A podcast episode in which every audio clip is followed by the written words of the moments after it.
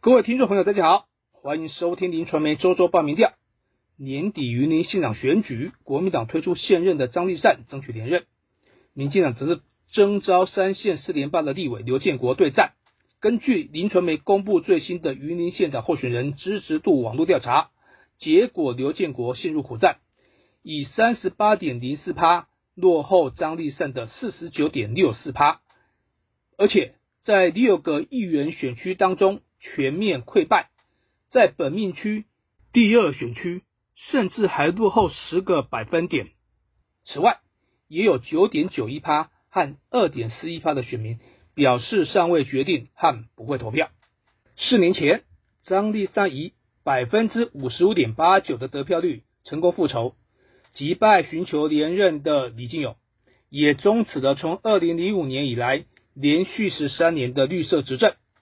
为了光复云林，民进党早在四月二十七日的中执会就通过征召刘建国参选，积极展开地方派系整合，避免重蹈。本届选举地方山头各自为政的覆辙，只不过看起来这样的超前部署，对刘建国的选情并没有明显的拉抬效果。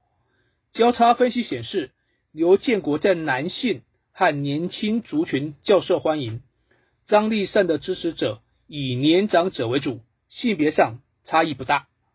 虽然有台湾版中村狮童的封号，但这位立法院型男立委。却只获得三十一点九四趴在地女性的青睐，反倒是男性选民的支持度达到四十三点六一趴。张立善营造日头花的温暖形象，则是赢得过半，有五十点九七趴的女性认同，男性选民也有四十八点四三趴表示力挺。如果从年龄层来观察，刘建国在年轻族群还维持一定的优势。尤其在二十到三十九岁这两个年龄层，分别以五十二点零一趴和四十八点零一趴的支持度领先张立善二十二和十三个百分点，但五十到五十九岁以及六十岁以上的年龄层则居于劣势，落后的幅度分别为二十八和四十个百分点。交叉分析也显示，刘建国在二十到二十九岁的男性。支持度最高，达到百分之五十八点五四。张立善在五十到五十九岁的女性以及六十岁以上不分性别的选民都有超过六成的支持度。以议员选区来进行分析，张立善更是呈现一面倒完封的优势。即便是刘建国长期经营的三线，包括一二四选区。全都沦陷，其中第二选区，也就是斗南、古坑、大悲三个乡镇，落后的幅度更是达到十个百分点，更不要说海线这个地区，在这个张家班深耕数十年的地盘上，落后的差距更大，其中武汉六选区更是大输二十到三十个百分点。但这也是尚未决定比例最高的地区，多超过十二趴。如果以正常倾向来进行分析，百分之九十六点九五的国民党支持者表示会投给张立善，民进党的支持者表态力挺刘建国的比例也有九十点五五趴。至于中立选民部分，挺张和挺刘的比例各有四十八点五三趴和三十一点四七趴。在不同的教育程度方面，张立善也是完全领先，高中职支持度以五十三点五三趴最高，在研究所以上也有四十六点三三趴，和刘建国有十个百分点的差距。云林县二零一八年蓝天重现之后，缴出不差的执政成绩单，原本绿大于蓝的政治板块也出现了挪移，在政党支持度方面。蓝绿分别以二十五点二一趴对上二十四点四四趴，呈现分庭抗礼的态势。台湾民众党和台湾激进分别为六点三七趴和一点三九趴。此外，还有三十八点五零趴表示自己是中立的选民。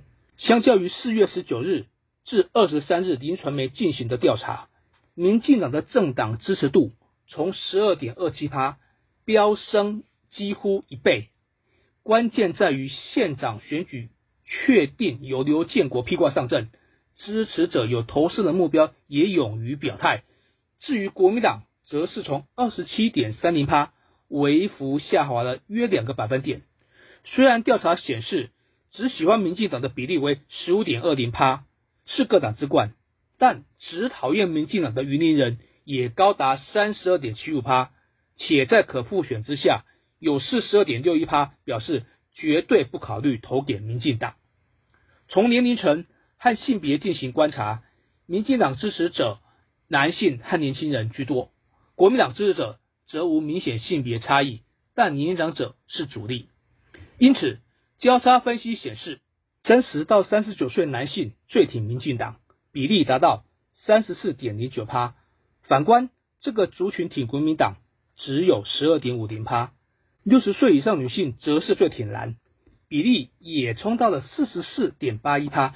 如果以议员选区进行分析，国民党在第一和第五选区较占优势，民进党在第三、四、六选区。则小幅领先。此外，县长张立善最新的施政满意度来到了六十六点四八趴，相较于四月份的调查，小幅下挫了二点四三个百分点。其中，非常满意从三十八点五五趴跌到了二十九点二六趴，最为明显。但这个部分则是留到了满意这个项目，不满意则从。二十点四一趴，上扬了二点六四个百分点。在非常不满意的部分，则没有明显的变动。面对民进党中央将云林列为绿化的主要目标，寻求连任的张立善采取稳扎稳打、温和守势，主打四年来的政绩牌，企图摆脱家族政治的形象，争取选民的认同。而包括林传媒在内的各家民调也显示，施政满意度赢得了选民高度认同。民进党对于二零一八年大意失荆州，归咎于败选的关键原因之一，正是内部不团结。包括县长李进勇和苏刘两位立委，地方三巨头互有心结，甚至已经到了公然决裂的地步。苏志芬当时甚至还明示，这次我不会帮忙。我想他也不需要帮忙，因此传出当时兼任党主席的蔡英文总统南下云林的行程，没有一场可以把三个人凑在一起。最后，李进勇只有在几个深绿的选区，包括水林、二轮、西罗、赤桐等地方小赢。海线光是胡伟就惨输了六千九百六十八票，连自己。和苏志芬的老家四湖与北港都各输了六百五十六和四百八十五票。今年在民进党确定刘建国参选之后，苏志芬立马表示一定会全力帮他，他需要我怎么帮我就等他。还直言刘建国在三线的时间比较多，而张家大本营的海线才是主战场，要来提前布局。显然，把下架张家视为毕生直至的苏志芬，很快的宣誓力挺刘建国，也希望能够化解外界两人不和的印象。只是啊，言犹在耳，经过了两个多月啊，一直拖到了七月十号，利用县党部执评委就职典礼这个机会，刚好这一天也是苏志芬的国历生日。刘建国不止和苏志芬齐聚一堂，还带头领唱生日快乐歌。在一片团结和乐气氛中，苏志芬总算接下了这个总团长的职务。山海联手夹击，俨然成型了。刘苏若能真心合作，或许在榆林还有一拼的机会。